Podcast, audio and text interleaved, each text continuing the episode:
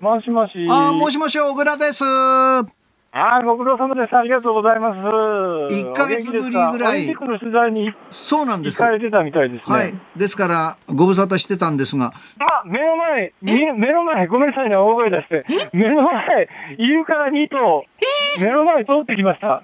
あ、いや、今、通っていくところか、今目の前一緒に通ってる。え？ーイルカがえ今ちょっとカメラ回そう。えま回してください。じゃあ回してください。クジラじゃなくてよかったですけど。趣味の悪いイルカがいるんだね。はい。もしもし。もしもし。あ、もしもし、辛坊さん、白くです。いやー、ご苦労様です。辛坊さんも、いえーゴールが見えてきましたね。ここへ来てね、あのー今までやっぱりね、いや、本当は24時間待ちしてなきゃいけないとか言いながら、そんなことできないわけで、寝てたり本読んでたりいろいろするじゃないですか。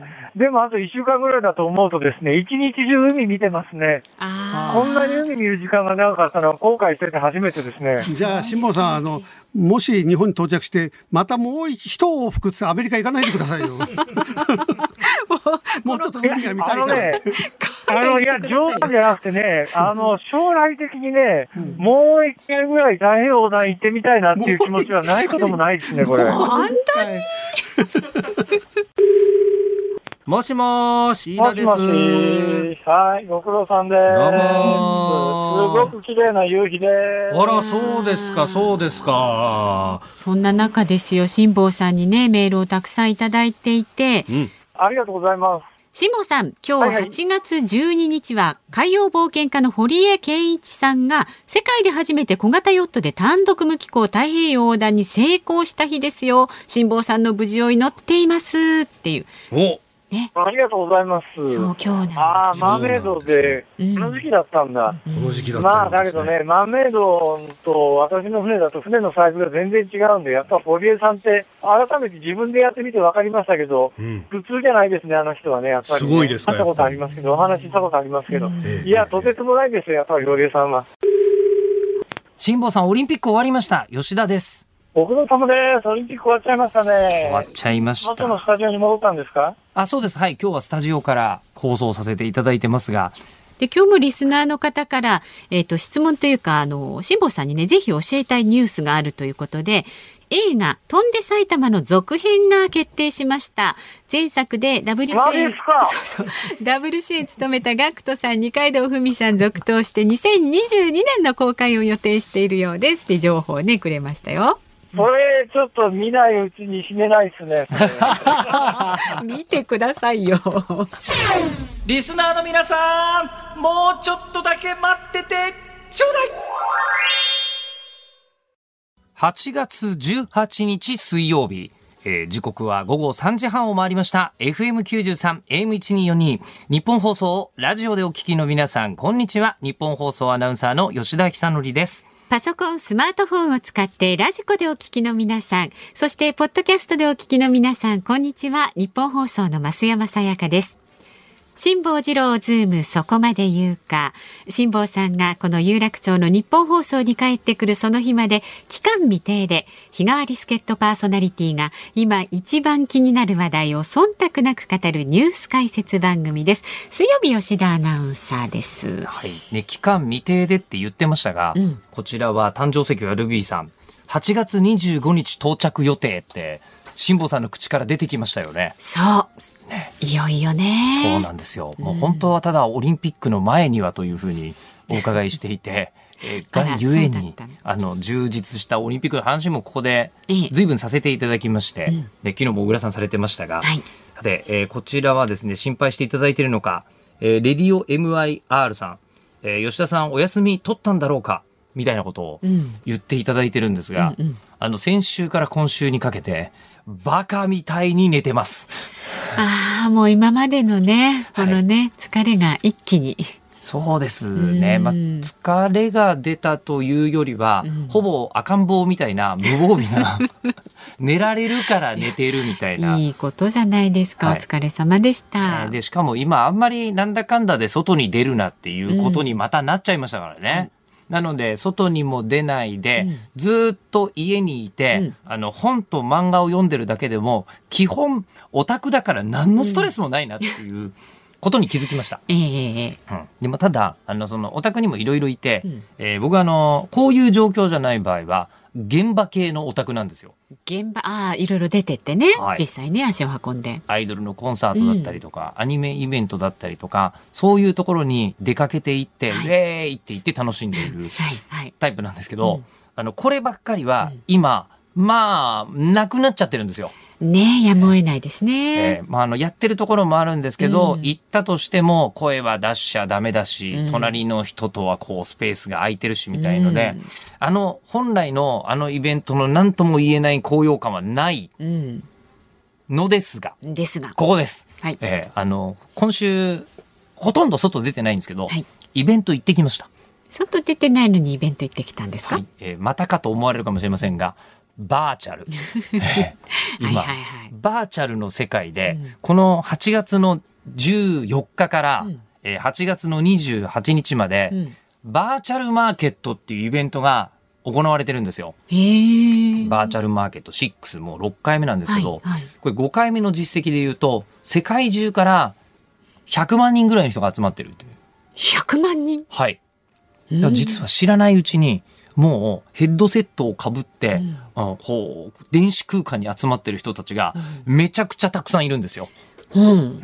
でこういうところに行くとあのなんていうんですかねもう当たり前ですけど全然別の場所にいても、はいはいみんなでわしゃーっと集まって何かやっていた時の、あのにぎわいはあのバーチャルというか架空のものじゃなくて、本物としてこうえ体感できる感じ？体感できます。へでえ。実際にこのバーチャルマーケットっていうのが、うん。まあ、いいろんなイベントあるんですけど、うん。えー要はブースを個人の人も出すし、うんうん。で、えー企業の人たちがうん。わざわざこうお金出して作ってる立派なブースもあるしみたいな。企業もちゃんと参加してるんですか？いっぱいいます。もう本当トップ企業、トヨタがクルーザー出してたりとかあへりますよ。ディズニーのブースがあったりとか、はいろいろある中で、うん。で、えーまあ、イメージはもう万博とみたいな感じですよ。はいはい。中に入ると、うん。いろんなパビリオンとかがあって、乗り物があってとかじゃないですか。うん。で、その、そういうところって今まさに開催できないですよね、今ね。うん。やろうと思っても。密になっちゃうからみたいなことで、そこに確かに密になるぐらいの人がバーチャル上で集まってるんですけど、はい。別々の場所にいるから何の問題もなくて、ええ。賑わいが味わえるところで、えー、様々なアトラクションが行われてるわけです。うん例えばこうバイクメーカーがバイク出してて、えー人がいっぱいいる密集地帯のど真ん中でノーヘルでバイクに乗ったりできるわけです。何の危ないこともないから。バーチャルだからこそできるね、バーチャルだから何の問題もなくて。で、例えば、あとはこうバーチャルなので、えーもちろんね、バーチャルでももろ何か出しちゃうとかはできないんですけど、なぜか服飾メーカーというか、えーこうアパレルのはいビームスがブース出してるんですけど、ええそのビームスが出してるブースが、えー銭湯のブースなんですよ。ね、え、なんでですか？あの、いや、何やってもいいんだったら、ああの、ルール通りにやる必要ないじゃないと。ういうので、バーチャルの世界を歩いていると、ビームスのこのガラス張りのね、うんいかにもなお店が見えてきて、一、回入るじゃないですかうん。一、回は、まあ、いろんな、こう、あの、ね、アバター用の服、そのキャラクターたち用の服とか売ってるんですけど、うん。バーチャルのやつ。えーそれを2階に上がっていくと、2階が銭湯になってるんですよ。えで、2階銭湯になってて、着替えようと思ったらタオル一丁になって別に構わなくて、うん。で、タオル一丁で湯船に浸かり、うん。えー湯船に浸かった後のまま着替えずにそのまま街中出てってもいいみたいな状態になってるんですよ。で、わーっと歩いてると、うん。で、今回、あの、そのバーチャルマーケット6のテーマが祭りなんですよ。はいはい。世界中のうんお祭りを体感しようみたいなのがあって、えーワンタッチで、えーこう、この看板みたいなのがあって、看板みたいなところを一回こうパッとクリックすると、その瞬間に自分にサンバの羽が生えたりするんですよ。えーカーニバルになっちゃってる。いや、そうなんですよ。へーで、そのカーニバルみたいので、うんえー好きにこうみんなでわーいって騒ぎながらうん踊ったりしようと何しようと別に構いませんし、うんで、あるところに行くと、坂のところに行くと、黄色い看板が出てるんですよ。うん黄色い標識が出てて。で、この標識がよく見ると牛の形が中に書いてあるんですね。はいえー牛注意の看板なんですよ。うん どういうことって思ったんですけど、ここの坂を過ぎると、えー後ろから牛の大群がぬわーって走ってくるんですよ。あの、人生で一度、ん牛追い祭り体感してみたいじゃないですか。体感してみたいですけど体感してみたいかな。ああの体感してみたかったんですけど、うん危ないなとは思ってたんでまあ、す。そりゃそうでしょう。で、僕確実に、あの、バーチャルの世界で一回牛に引かれてるんですが、セーフ。まあまあ、そうですね。何の問題もなく。ね。いやでもこんな迫力あんだみたいな。ことがあってそこを抜けていくと、今度トマトが大量に用意されているブースがあって、うん。あの人生でやっぱりやってみたいトマト投げ祭り、こんなこと今のご時世でできないじゃないですか。そうですよ。ね、あのそれはもうコロナのこともそうですが、ね、食べ物をお粗末にするなんはい。てみたいなお気持ちあると思いますが、投げ放題。全身真っ赤になってくるんですどんどん。真っ赤になってくるみたいなえそれはよ吉田君のはい。アバターが真っ赤になったり汚れたり裸になったりみたいな。そうです周りの人たちもこうやってボコボコボコボコぶつけたりというのがあってであのあとは今ね JR 東日本とかも参加してて、はいえーバーチャル秋葉原駅とかが完全に再現されてます、へえーバーチャル山手線に乗れたりあちなみに Suica もらえますよそういうと Suica をこうピッてやるとちゃんと改札通れたりってこれはもう現実じゃないってちょっと思ったりするん面です白そう。えーのはあるんですけど、これで何が面白いのかなって思ったんですけど、うん。あの実際にテーマパークとか行くじゃないですか、はい。これリアルの世界で。うん。でリアルな世界でこう家族連れで行ったりするとあのー時々お父さんとかが例えばじゃあサンバの羽つけられますよねみたいな、うん。うんことになった時に「お父さんお父さんやろうよ!」って言っても「えいや俺いいよ」うんみたいに恥ずかしいだろうってことになりますよね。人いっぱいいるじゃないですか。うんうんこれやってみると誰でもわかるんですけど、うんあとコンピューターゲームやったことありますよね。うんでコンピューターゲームやって、なんかアイテム身につけるとルックス変わりますよって言った時に、えー、ああ、俺いいよそういうのとか言う人いない あ確かに。そうでしょ？ねうんそうなんですよ。なので、バーチャルに行くと、みんな異様にノリが良くなる。大胆になってくるのそうなんですよ。正体が分かってええ。ないから、うん。あのー多分全然知らない国の人とか来てるんですけど、ええうん。知らない国の人とサンバ衣装をお互い身につけて、ヘーイみたいなことが、あのーどんな性格の人もできるなっていうのに気づいて、うん。これ、現実より、そのコロナ的な意味で楽しいっていうのもあるけれども、それよりも、人の気持ちがバーチャルだとこれより自由になるとこあるぞ、みたいな。はいはい。だってやってなかったお父さんもあれかぶせたら多分やるんですよ。で、やったら気持ちの上ではうん、やっぱりそれを本当に現実の世界でやった時のように楽しくなるはずなんですよね。ああなんかある意味ストレス発散にもなりそうな。うん。ね人の照れをこう全部取っ払っちゃうみたいな、あーはいはいはい。うん、照れでいろんな人みんないろんなこと損してると思うんですけど、ああそうですね、ちょっとこれはもう年だからとかね。そうそうそうなんかいろんな理由つけてねやらないことありますもんね。年1ミリも関係ないですからね、うん僕がこうバーンっつってハイタッチしてた人は、もしかしたらすごいおじいちゃんおばあちゃんかもしれない。うんですけど、一緒に楽しめますからね。ええだってすごいそう、牛追い祭りでブワーってすごい勢いで逃げたりしてるんですよ。全力で。全力で逃げてる人は80超えてても不思議ないですからね。そういうことですね。そうなんですよ。いや、改めてバーチャル平等って思って。んへえこれ無料で今体験できますからね。あそうなんですか。そうなんです。VR チャットっていうサービスで、バーチャルマーケットで今出てきますので。へーええ28日まで、はい28日までやってます。楽しそうじゃないですか。そうなんですよ。でちなみにバーチャルだと勘のいい人だったら、なんで28日までって限定すんのって思ったりすると思うんですよ。実際の万博だったら、そこの万博会場に人も配置しなきゃいけないし、はいはいそこのこう会場も取り壊さなきゃいけないとかあるけど、バーチャルだと別に、あの配置する人も必要ないし、まあそね。こにあるものも取り壊す必要ないじゃないですか。でもなんでそんなことするのって言ったら、時間を時期を限定にしないと、人がいっぱい集まってこないんですって。リアルな人たちが、あー限定がないと。そうなんですよ。だから、いえ、なんだかんだ言っても最後の賑わいっていうものだけはバーチャルでも取り合い、取り合いなんだなっていうのはちょっと感じられましたが、ええあの、改めて28日までに一度アクセスしてみるのおすすめです。それにはあの 3D のそうですね。なんちゃらかんちゃらがなんち必要っていうことですね。キュラス、。今だったらオキュラスクエスト2っていうの。をうん。がおすすめで買ねでもただ牛追い祭りとかね、あの辺のすごいやつは、実はパソコンないとできなかったりする。んですけども、まあまあその辺はいろいろとご都合に合わせて、うん。うん。うん体験してみていただきたいと、はい、思いました。じゃあちょっとバーチャルからこの時間は出ていただいてそうですね。お送りしましょう。うん。僕バーチャル空間からやってもいいですよ、これ。あはいそれもできるって。ことですね。全然できます。ねはい。なるほど。はい、あ、ミューコミ VR の方は実はそうやってやったんで、アーカイブに映像残ってるんで、あ、YouTube でも見られますし、うん見るだけだったら、体感とはまた違って、今回、えっと、スマホだけでもいけるんですよ。はい。バーチャルマーケット6で検索してみてください。おじゃあちょっとね興味がある方は見るだけならね、うん見るだけ見てみて体ください感とはちょっと違っちゃいますけどね。はい。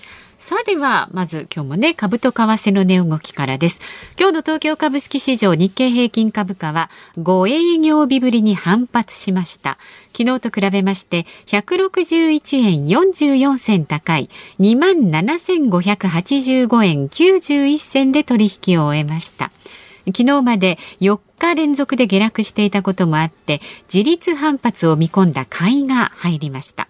上げ幅は一時200円を超えました。で為替相場は現在1ドル109円60銭付近で取引されています。昨日のこの時間と比べますと30銭ほど円安になっています。さあ、ズームそこまで言うか、この後は昨日から今日のニュースを振り返るズームフラッシュ。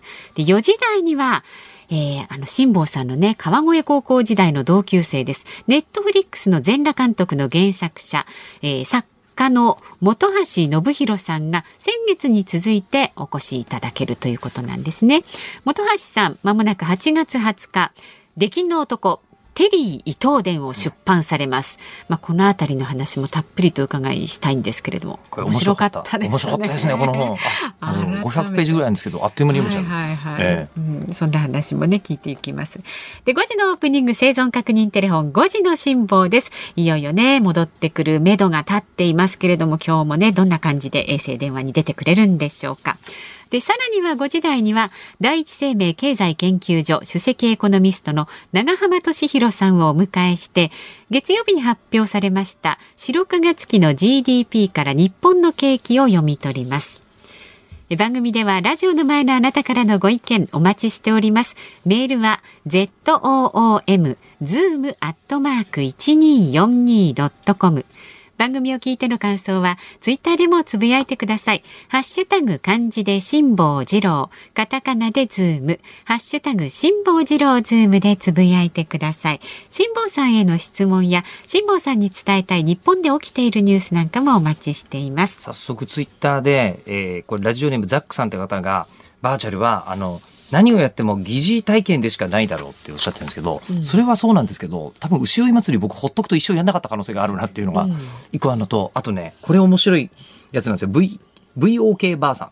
えー、密になっても平気ならバーチャル盆踊りもできるなっていうその通りなんです。でバーチャル盆踊りできるんですけど逆にバーチャルがゆえに変な動きが起きてて、うん、えー、バーチャル寝盆踊りが行われています。何それ？えっ、と立つのめんどくさいんで、えー、布団に横になったまま盆踊りをするっていうイベントが。これバーチャルじゃないと本当できないんですけどね、え。ー、みたいなことも行われていますよ今や。楽しみ方いろいろですもんね。そうなんですよね、はい、この後はズームフラッシュをお送りしますニッポン放送がお送りしています。ズームそこまで言うか。辛坊治郎さんが、え今日はお天気が大変不安定な有楽町のニッポン放送に帰ってくるその日まで、え期間未定で毎週水曜日は私吉田久典と増山アナウンサー2人でお送りしています。では昨日から今日にかけてのニュースを紹介するズームフラッシュですアフガニスタンでは16日反政府武装勢力タリバンが首都カブールに侵攻し政府に対して勝利宣言を行いました。これを受けて2001年にアフガニスタンで対テロ戦争を始めたアメリカのブッシュ元大統領は昨日アフガンで展開されている悲劇的な出来事について深い悲しみを持って見守っていると表明しました。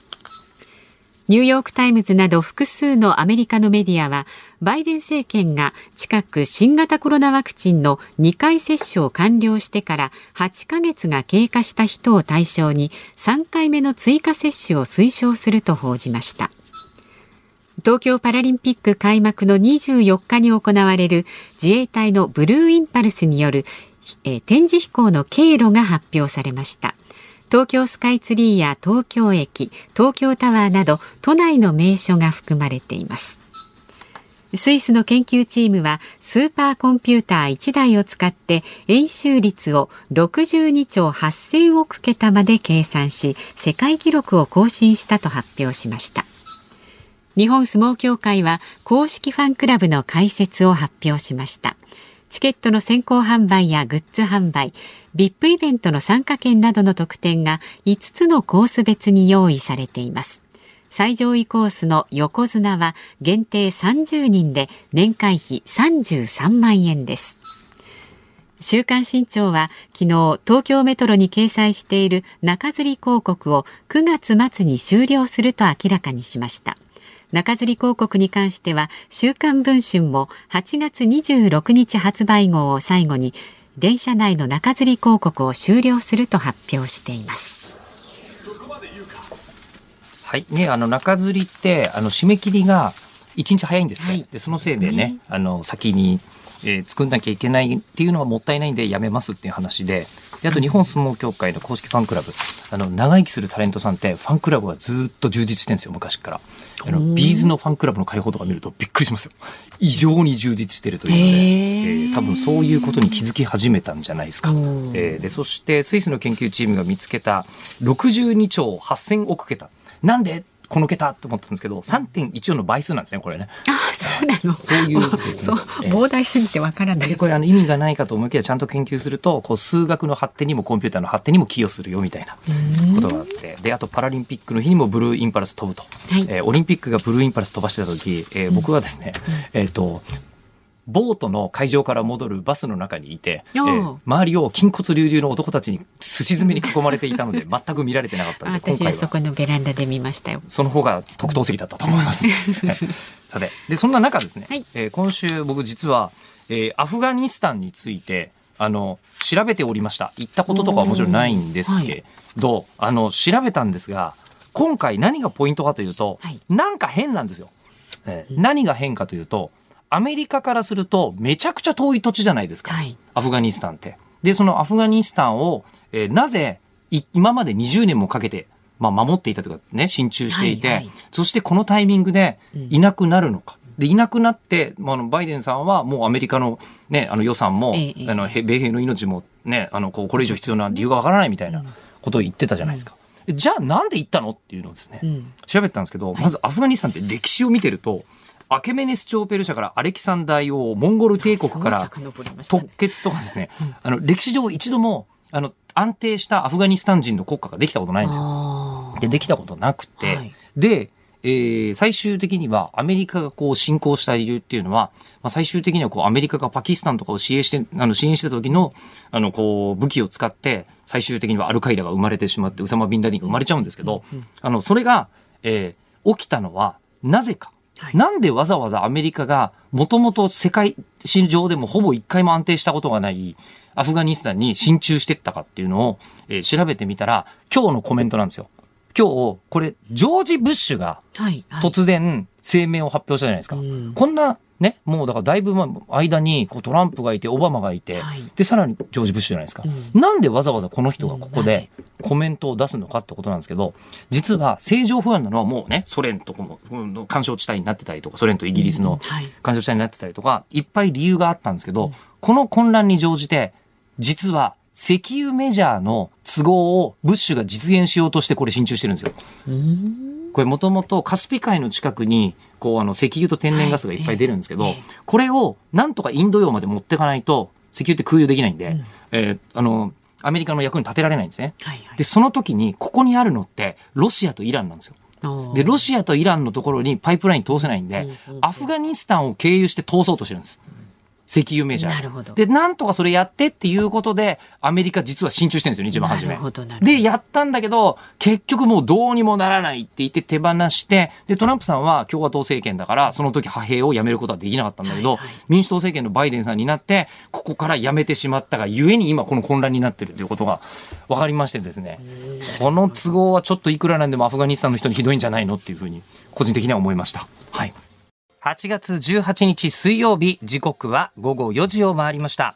東京有楽町日本放送第3スタジオから日本放送吉田久典と日本放送の増山さやかでお送りしています。さあ、ご意見いただいています。はいえーツイッターですね。これ F4 さんかな。はえースマホでも入れるところがあるから増山さんにも一回見に行ってほしいな。あれは感動したってあのバーチャルマーケットについてですね。ああ、こちらのスマホでももちろんいける見る見る。んですけど、あの、ありますので、お貸しする分には、ちょっと一回体験させてくださいよ。その吉田さんがその、なかなか出てこられないっていうバーチャルの世界。そう、なかなかあの出てこれなくなるぐらい魅力的な世界だったりするんですけど、いや、ぜひ一度、えーあの体験してみていただきたいと思いますが、はいはいはい。番組中にやることもできますよ。会社に置いてありますし。もうなるほど。ええまあちょっといずれにしてもね、ええ体験して感想をお伝えしたいと思いまけど。そうですすね。ちょっと今日は忙しくてなかなか難しそうですけど。まあ今日の今日じゃなくても、えこれでもまあ来週はもしかしたら辛坊さんもうお戻りかもしれないですからね。辛坊さんはね戻る日にちが決まっても、うんそうすんなりはねこの席にはね 座ってまずほら隔離期間があるかどうあるかないかがまだわからないですもんねわからないですしね、はい。それから八王子市のたけしさんバーチャルマーケットのお話すごく興味深いです。どんな空間でも作り出せるバーチャルの世界なら例えば去年閉園した豊島園をバーチャル空間で蘇らせることもできるのでしょうか。コロナや時代の変化でやむを得ずなくなったものをそうやって残していけたらいいですよね。とこういうのありですね。これお面白いですしうん、多分誰かはもう360度データとか取ってると思うんですよね。ええそうすると確かに何の問題もなく残せますね。うん。うん。いいじゃないですかこういやこれはでも本当に一つの可能性だなと思ってて、うん。ええあの街だってねあの今日もいろんなところでこう工事やってると思いますけど、はい。あのま同じ場所で同じ日ってことないですからね、うん。同じ形ってこと、うん。うん。江戸時代のねあのこう銀座4丁目の交差点どうだったんだろうとか、うん。ちょっと体験してみたかったりしますよね。うんうんうん。うんそうかそれもバーチャルならできるんですね。できますね。でも面白い技術で今もすごい数の写真みんな撮ってるじゃないですか、はいな撮ってるので、えっと今何年何月何日の1990年以降だと東京っていうのをその写真とかから集めて再現したりできるっていう研究あったりするんですよね。ええ。だからもう、ええ。こういうのは十分あり得るうん。話だと思います。ねえなんかはい、すごいすごいすごいんですけど体感する体感すると本当になんか、うんうんうんええあの説得力が違うんですよね。感じがねそうでしょうね、ええきっとねはい。さあ、ラジオの前のあなたからのご意見もまだまだお待ちしています。メールはズームアットマーク 1242.com。ツイッターはハッシュタグ辛坊治郎ズームでつぶやいてください。お待ちしています。この後は全裸監督の原作者で出禁の男テリー伊藤伝を出版されます作家の本橋信宏さんをお招きします。ニッポン放送ズームそこまで言うか。この時間特集する話題はこちらです。出禁の男、テリー伊藤伝。 Netflix で世界190カ国で配信され話題となった全裸監督シリーズの原作者で埼玉県立川越高校時代は辛坊治郎さんの同級生の作家本橋信弘さんの最新作「出禁の男テリー伊藤伝」が8月20日イーストプレスから発売されます。テリー伊藤さんとの出会いについて本橋信弘さんに伺っていきます。さあ7月以来のご登場になります。改めまして本日のお客様作家の本橋信弘さんです。あどうもよろしくお願いいたしありがとうございます。よろしくお願いしまます。改めまして本日もあのこうね、大作家ってこういう感じ1ヶっていう。月ぶりぐらいですかね。そうです。そうですね。はい、こあな懐かしいです。の間ねあのお越しいただいた時は初め怖い方かなと思ったんですけど、ちょっとね緊張し優しいんですよ。もわかります。う優しいですよ。優しい感じが、今までにねこうお会いしてインタビューされている相手がもう本当に思想的な、ねええ中でもキレキレの人の上玉とか、いわゆる反社会勢力の方とか自分にないものを求めるってありますよね。ああの意外とは実話系のね雑誌の編集長って意外とこう優男が多いっていうね。なんか安岡力也さんみたいな編集長かなと思って意外とねこう優しい。大体。あうん。反対のものを求めますよね。あー反対のものを求める優しいんです私。強調されてますね 優しいでもねこれおっしゃる通りかもしれないですけど今回のテリー伊藤伝出禁の男、はい。2あの年越し。2年越しっていうかね、あの知り合ってから45年経ちますんで、だから45年越しですよね。45年越し、ええ私、二十歳の時に、あの、知り合ってはいからのあれですから。で結構ね、私ね、俺人見知り激しくて若い頃。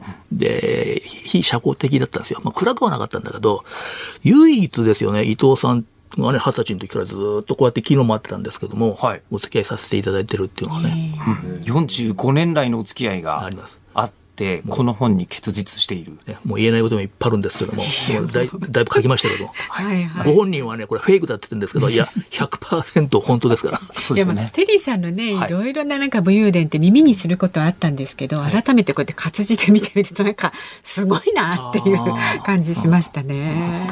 まあ、日本放送にいると、テリー伊藤さんとは非常に深いお付き合いが、はいええ。ありまして、僕もあの実は3年ぐらい一緒に番組やらせていただいたことがあったんですけど、あの正直、こういうことらしいなとは思ってたんですけど、本当なんだって思いながら。活字でね、読ね、はいそうですよね。はい、で読んでたんですけどただあのテリーさんの印象って増山さんもありますよね、あの繊細というかそれこそ先ほど逆のものを求めるってはい。おっしゃってましたけど、もう企画はもう本当過激なわけですよ、はい。この中にもいっぱいこう見出し読むだけでもいろいろ出てきますけど、ね、高速道路でカーレースやっちゃって怒られたりとか、えーあの普通に平均的な男を見るために、えーすんごい低空飛行で住宅街ヘリコプター。とかね、えー国宝を改正させて。みたい。なとか、あの、出てきている通りなんですけど、過激な企画の一方で、テリーさんってものすごく優しくて繊細。な方だなっていう印象が、まああったんですけど、それ、その印象とこの本って1ミリもずれてないんですよ。あええ。あ、さすが吉田さんいやいやいやいやいや。でも本当にそう読んでいただけるとすごい本望です。はい、あのそういうのは知っているもう一応存じ上げている身として、この本そこ本当ですっていう感じ。フェイクって言いそうなことも含めてテリーさんだ。伊藤さんにいまだにね、フェイクですって言うんですけど、いや、これ100%本当ですからね。そうなんです。でもう本当に周りの方にあのこう丁寧な取材をこういっぱいはい。重ねられたわけですよね。ご自分との付き合いも本橋さん終わりだったけれども、はい。何人ぐらいお話聞いたんですかね、とね、この本に関して20人ぐらいですかね。うん、でもそれ以前にいろいろな人と会ってますって言ったからね。うんで、あの、その証言者を裏を取ると言いますよね。で、あの、なんかノンフィクションの基本なんですよね。うん、言ってたことは正しいか正しくないかっていうのはね。でうまくでもそれはあのハマりましたよね。ハマったハマった。あの、例えば、元気が出るテレビで、たけしさんが復帰するその日に収録した時に、伊藤さんとプロデューサーが取っ組み合いしたって言うんですよ。でも、取っ組み合いで伊藤さん曰く、いや、取っ組み合いしたけど、首は絞めてないと。いや、でも絞めたと。いや、お俺も見てるとかね、副調整室から折れてったらと上がってったのとね、二つ目撃証言があって、で、こういうね、些細な目撃証言を詰めるのが結構俺好きなんですよね。なんか推理小説でも、あの犯罪ドキュメントでもあるじゃないですか、帝銀事件だとか下山だとかいろいろなね。はい大好きなんですよ。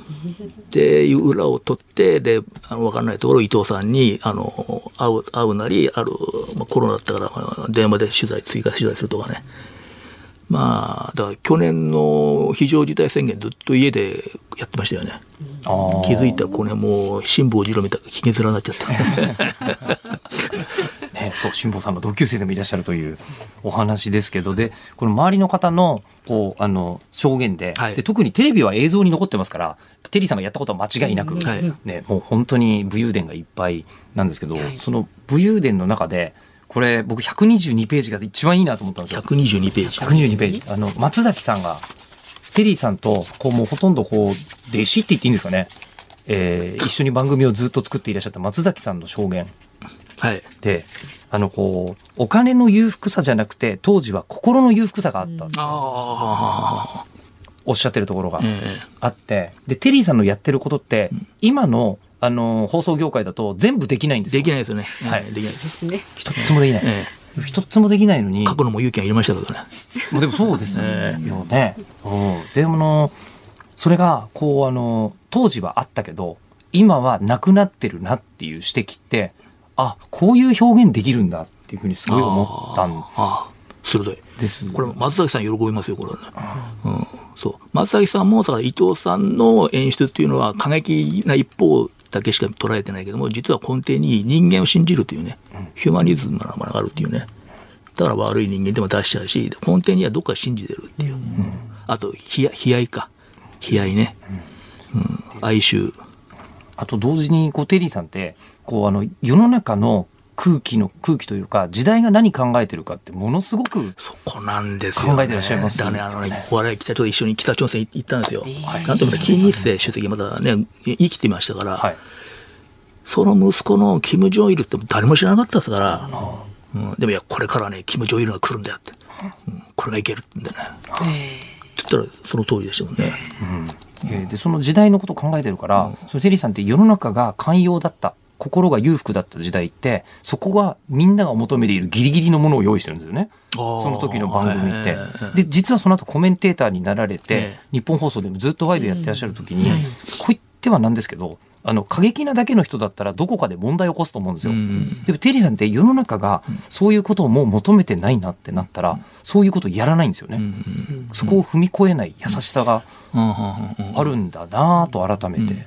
そういろんな制約があるんだけども、でも伊藤さんね、その制約があってもあの嘆かないですよね、そのルールの中でやればいいっていうね、うん、だからほあのホームラン打たれないようにピッチングの技術を磨けばいいんであって、その球場を広くしたことかね、そういうか方向にはいかないですよね。いやなのであのこう今テレビが面白くないとかいう言い方する人たちがいっぱいいるんですけど、それってみんながいろんなことを許せなくなってるからなんだよ。いやー、みたいなねいやそうですよ、結構過去のね、あれこれがほじくり出されてね、いいタイムアウトがありますからね。でもそんな中で本橋さん、ええこの本出すのちょっと勇気がいりましたっておっしゃってましたけど。あのね、いや、勇気というかね、伊藤さんの本はもう、その前から書きたかったんですよ。はい。はい。まあ、全裸監督で村西と書いたんで、あともう伊藤さんしかねえよなってんで、でも伊藤さんは、じゃあ俺が死んじゃったら書いていいよなんて言ったんで、亡くなった方書くのもなんか切ないじゃないですか。だから生きているうちにって。で、最近ね、伊藤さんね、自分語りするようになったんですよ。そうですよね。で、自分はやっぱ演出家だから、他人を演出するのはすごいいいんだけども、自分のことを語るのはかっこ悪いってず常に言っててね。でもなんか最近ね、昔の話もするんで、よしやっちゃえちょっと伊藤さん乗らして、聞き出して。で、はい。周りの土屋さんだとかね、吉川さんだとか、高橋がなりとか、いろいろ話聞きまして。だからだからね、みんなね、語りたがる、語りたがる。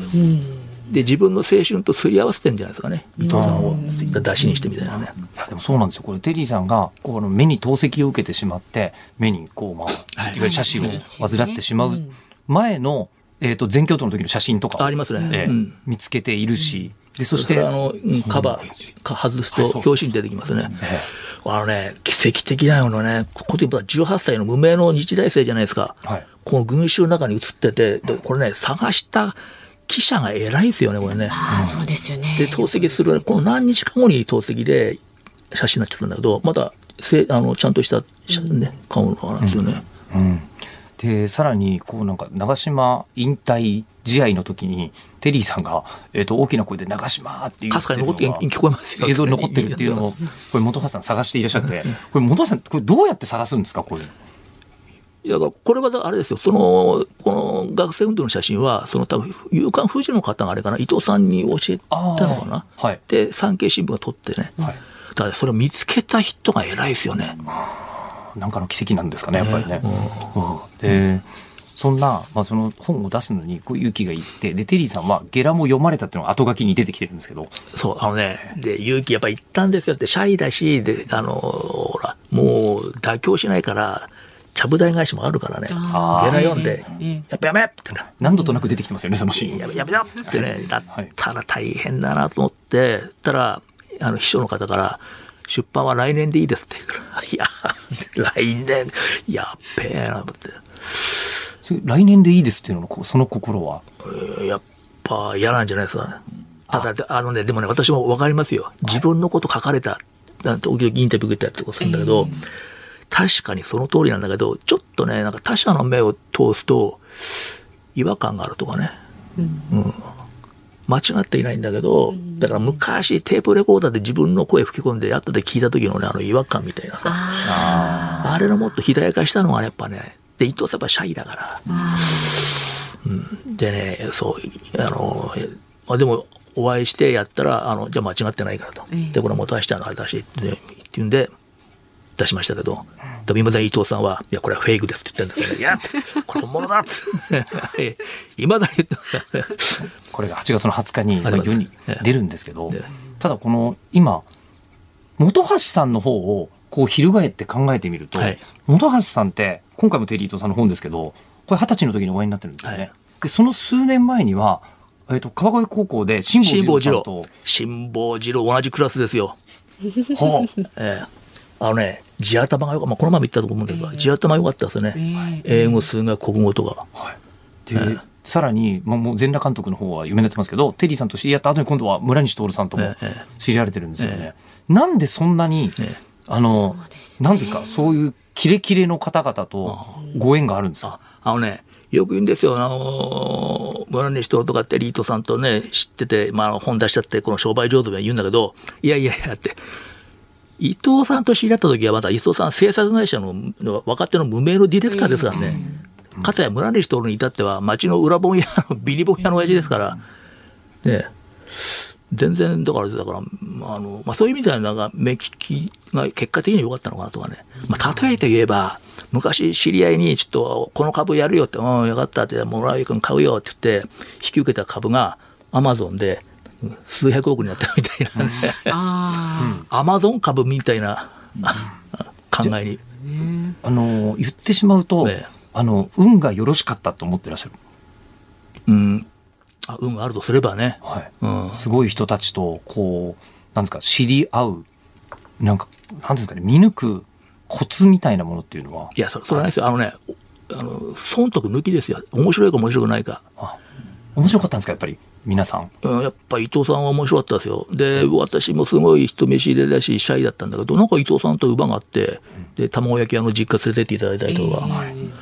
で、最初私物書き目指してたんだけど、まあ、あの、いきなりでも物書きになれないから、どっか会社入んなくちゃって言うんで、であっちこっち受けまして、みんな怒って、で、伊藤さんに頼み込んだら、じゃあうち来いよ、って言うんで。で、ミス期間3ヶ月、IBS 入りましたけど、それでテンディさんがいらっしゃったこう制作会社に、見つけ逃げましたんだけど。本にも書かれてますけどね。あのそそこのそこのあのこう分かれ目が面白いなというかあのなんていうんですかずっと人と会うためには、はい。ええそのテレビの制作とかやってらっしゃるといろんな方にお会いするわけじゃないですか、はい。そこにずっといた方が出会いは多いから、ええ。辛いかもしれないけど居続けるっていう選択もあったと思うんですけど、ええ。美月で、まあ、ちょっとこれ無理無理だなと思って、ええ。やめてしまうっていうその本橋さんの判断の基準って。あのね、やっぱね、あの、活字の人間ですね。活字。そこだったんですか、うん、活字。で、やっぱり自分ずっと物書きにななりたいと思ってたけど、あのーちょっとね、モラトリアムというか、よその世界も見てみるのもいいかな、みたいな。で、違うとこ受けたんですよ。だからね、出版社でね、空っ端で受ければよかったのかな。ああそこになな最初にから行かなかったのは何かあるんですか？なんかね、ちょっとね、他のは振り幅でややってみたいっていうね、あとから結構地味に見えたんですよ、出版社が。あでもやっぱり、で、たまたま何社か仕事で行く時があって、出版社の近くの喫茶店行くじゃないですか。やっぱね、空気がやっぱね、馴染むんですよね。ん、馴染む。じゃあ今こうあの若い人たちの一番よくあるこう悩み相談ってやりたいことがわからないみたいな人たちがすっごいいるんですけど。いや、やりたいことはものを書きたい。私、立花隆さんと憧れてたから、あと竹中郎さんとか、本本は出してみたいって思ってたんですけども、うんたださ、じ21人の若者がさ、あれですよね、書けるかどうかって分かんないですよね。うん。でも結果的にはそこにこう導かれてったのかな、なんかね。導かれてたっていうか、うん。その先に、うん。えー村西徹さんがいて、ええ。テリー伊藤さんがいて、ええ。もう他にも面白い人たちがいっぱい、えーあと、高橋がなりもいますからね。がなりもね、カオカオキンっていう蝶ネクタイ締めたね、気取ったね、はい。支配人やってたんですよ。はい。いやこれ。でも僕はテレビとかそう行きませんからと、この世界でやっていきますからって、まだ似合ったんですよ。うん。うん、あの、面相もいいし、スラッとしてるしね。うん、だけど伊藤さんにちょっとそれって、あの、ビデオのプロデュースやれって言うんで、たらハマりましたよね。でそれをやった後にソフトオンデマンドを作られるわけですよねそうです、そうですね。うんなんかなんて言うんでしょうあのこう人の人生こう縦に見ていくとなんかこんなによくわかんないことっていっぱい起きるんだあ、本当そうですよ。やっぱ一寸先は闇なんだけど、でも光でもあるんですよね。うんだから、だからね、生きてみるのがいいんですよ。生きてみる生きてみる。うんとりあえずね、うんまずは生きてみる。まずは生きて見る。試しに生きてみるってことですか？うん。先にいいことが待ってんだろうと。はあ、今大変なことがある人からすると,、えー、となんか生き生きろよみたいなことを言う人いますけど生きてみろよなんですね。うんでね、あんまりなんかさ、強い目的持っちゃったりとかすると、かえってあれかもわかんないね、その、その、なんていうの現実の自分と理想の自分のギャップがあるから、そこでスランプになっちゃうかもわかんない。ええあとね、頑張れってさ、やっぱ言わない方がいいよね。てか頑張れはさ、あれ放送禁止、使用禁止だよ、あれ。ああのうつ病の患者さんにとって一番言っちゃいけないのは頑張れとさ。うんで、これ以上頑張って一体何したらいいんだって。でもさ、うつ病の患者だけじゃなくて、一般の方もそうですよ。みんな頑張ってんだから。なんかテリーさんとかその村西徹さんって周りから頑張れって言われてるかというとあんまりそう言われてない感ないですよ。じしますねもう自分の好きなことやってるし。あうんそうですね。前へ前へですもそうんだね。ね。うん。で、あとね、村西徹もテリー伊藤さんもガナリもそうなんだけど、行動型の人間に思えるけども、試作型ですよね。あ考えるのが大好き。すごい好きですよ。こう、ボールペン持って、うーんってね。うん、だから、そ、まさにだから人間って考える足であるっていうね、あの、思考するっていうのもやっぱり人間にとって大事だから、あの次回作として辛坊治郎さんというのは、あのテーマになったりはしないですか、辛坊治郎ね。辛坊治郎伝。うん辛坊治郎いいからですね、あいつのちょっと、あれも知ってますから、いろいろね。えーあいつね、英語が得意なんですよ。えええで、英語を訳してね、でなぜかね、あの当時、あの、アメリカ版のね、プレイボーイね、エアメールで 持ってきてね、無修正。プレイボーイ訳してたんですか？いや、プレイボーイの、あ、なんか聞いてみるよ。あのね、エアメールでね、来ちゃうんだよね。えなんかちょっとあのぜひご時代に残っていただいてあの辛坊さんとまた衛星電話つなあ、ぎなんますだから、あの人の英語力すごいですよね。ちょっとそれ合それ的に。これは今後この番組で一つ追っかけるべきテーマかもしぜひね、れないですそこちょっと、ちょっと、ちょっと、その英語力で。ということで、えっ、と、今日は本橋信弘さんの最新作で、金の男、テリー伊藤伝が8月20日、今週金曜日にね、イーストプレスから発売されるということで、本橋信弘さんお迎えいたしました。この後5時のオープニングの辛坊治郎、えー生存確認テロ5時の辛坊ですまでお付き合いください。お願いします。よろしくお願いします。8月18日水曜日、時刻は午後5時を回りました。日本放送、吉田久典です。日本放送の増山さやかです。日本放送、ズームそこまで言うか。辛坊治郎さんが有楽町の日本放送に帰ってくるその日まで期間未定で、毎週水曜日は私、吉田久典と増山アナウンサーとお送りしております。はい、5時になりましたので、生存確認テレフォン5時の辛抱ですのお時間です。さあ、この時間ね、辛抱さんの川越高校時代の同級生で、早稲田大学時代は2人でアパートを借りていたというね、作家の本橋信弘さんにもはい残っていただいています。よろしくお願いしますまたよろしくお願いいたします。はい、じゃあ衛星電話に今からね、辛抱さんに電話をかけます。また辛坊さん、これ気づいてらっしゃらないはずあ、ですか？そうですね。ですかね伝わってない。この前びっくりしましたもんね。ねえ、はい。伝わってないはと。うんええ今日も驚かせてください。えそうですね本橋さんからそれってお高いでしょうさあ本橋君が語りかける二郎生存確認コーナーということでもう時差もなくなりましてね。そうですよね残りの工程は全体の12%ほど。今ね、ゴールの大阪から直線距離で南東へおよそ 1100km 離れた太平洋上にいるということなんですけれどもね。うんここのところは大変あのご機嫌で、昨日はイルカがそうですねおっ一緒にね、船のそばでこう跳ねてた。あいいですね。あおつながりましたりそうですね。もしもし。もしもし。もしもし。もしもし。もしもし、聞こえるよ。うん聞こえますか聞こえます。あ、よ大丈夫かっです。はい。います。たちょっとキリギリかな。あの、15分ぐらい前からブローが来てですね、風向きが変わって、今ちょっとバタしてました。はい、大丈夫です。あはい、あの今日はあの辛坊さんにこの方とお話ししていただこうと思いまして。元橋です。あ、ごめさい。よく出てくるね。あの、何 ?X でに、あの、全裸監督何？続編が出てんの？何が？続編ができたの？シーズン2もう、うん、世界190カ国でやってるよ。うん。そうそマジか。うんすごいなう。うん。洋上では見れないか。シーズン2って。養生ではネットが繋がんないからね、ここね。でもねだからね、世の中のことは全然分かってないよ。君のことは見直したよ。4なんでだろうヶ月間洋上に漂うって一人でさ、その精神力でみんなね、あの、感心してるよ。いや、確かにね、あのー心が病みそうになることはあるね。え、た、た心とえ、が病みそうになることはあるんだけど、うんうん結局ね、んなんか一日こう、要するに海見てるわけだよ。うん。うん。そうするとね、海って、あの、1秒前と今と全く表情が違うからね、飽きないんだ、これが。うんだからね、4ヶ月間ずっと海見続けても飽きなかったね、これは。すごいね、その精神力ね。うん。いやーあのね、私もね、昔、ね、お沖縄の孤島に行ってね、ロケした時があって、その時にね、船のスタッフが私を置き去りにして、海洋でのさ撮影しに行っちゃったのよ。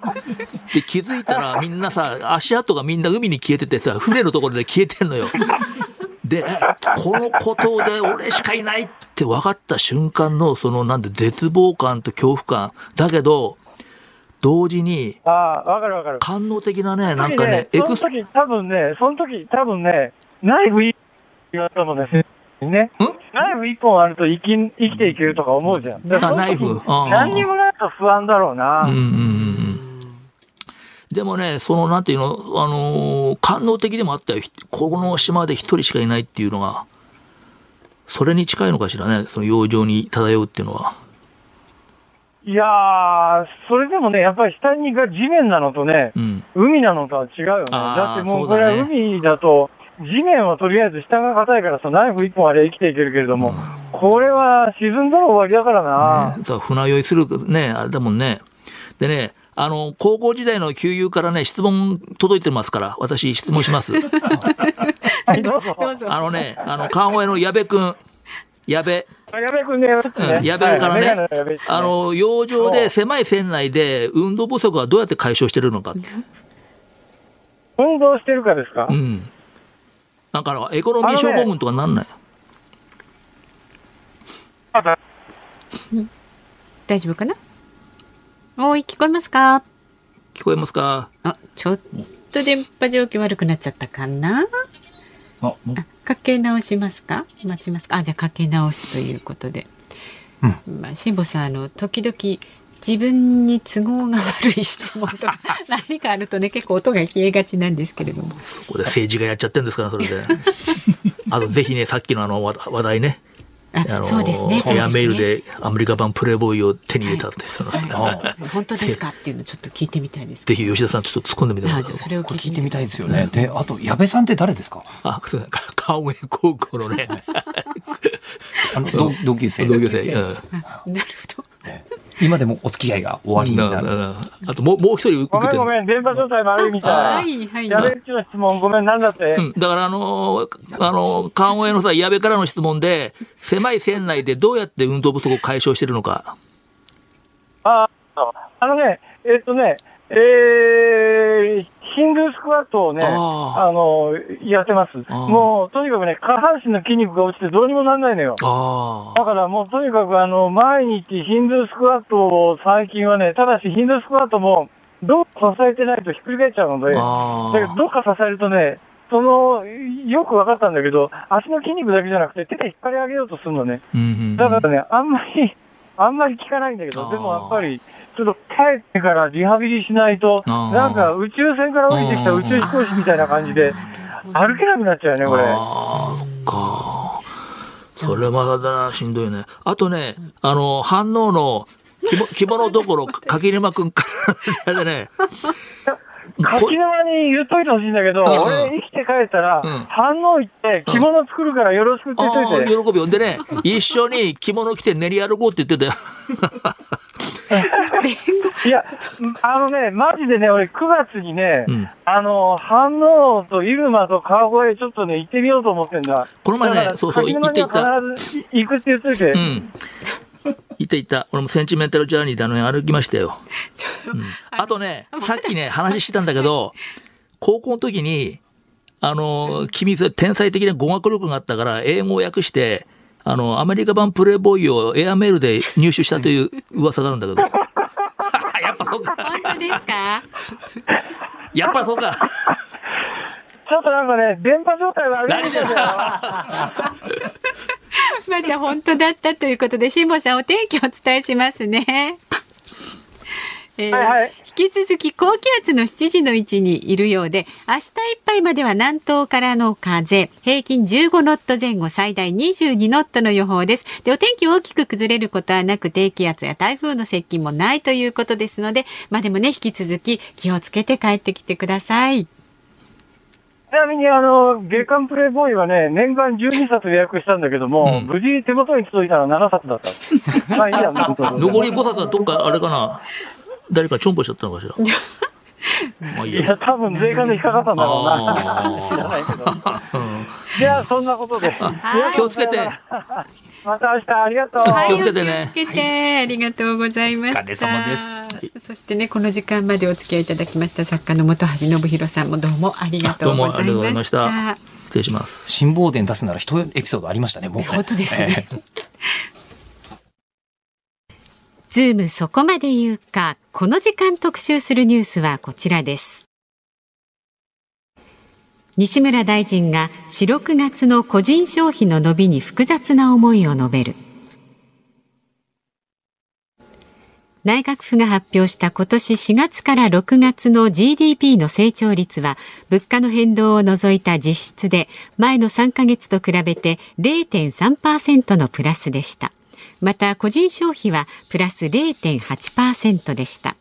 西村経済再生担当大臣は緊急事態宣言下に個人消費がプラスになったことについて経済再生とコロナ対策担当の私の立場で言えば非常に複雑な思い若者中心に旺盛な消費意欲をひしひしと感じると述べました。さあ専門家の方をお迎えしております。月一レギュラーです。第一生命経済研究所首席エコノミストの長浜俊弘さんです。よろしくお願いいたしよろしくお願ますいします。よろしくお願いいたします。今日もちゃんとしたエコノミストの方がいらっしゃっていたので、はい。で、あの、すみません、これコロナって、はい。やっぱりみんな外出ないから、ええ。お金使わなくなるのはすごいわかるんですけど、はい。今回0.8%増えましたよね。はい。これはどう受け止めていらっしゃるんですか？これあくまであの0.8%増えたというのは、1、3月から比べて0.8%増えただけなんですね。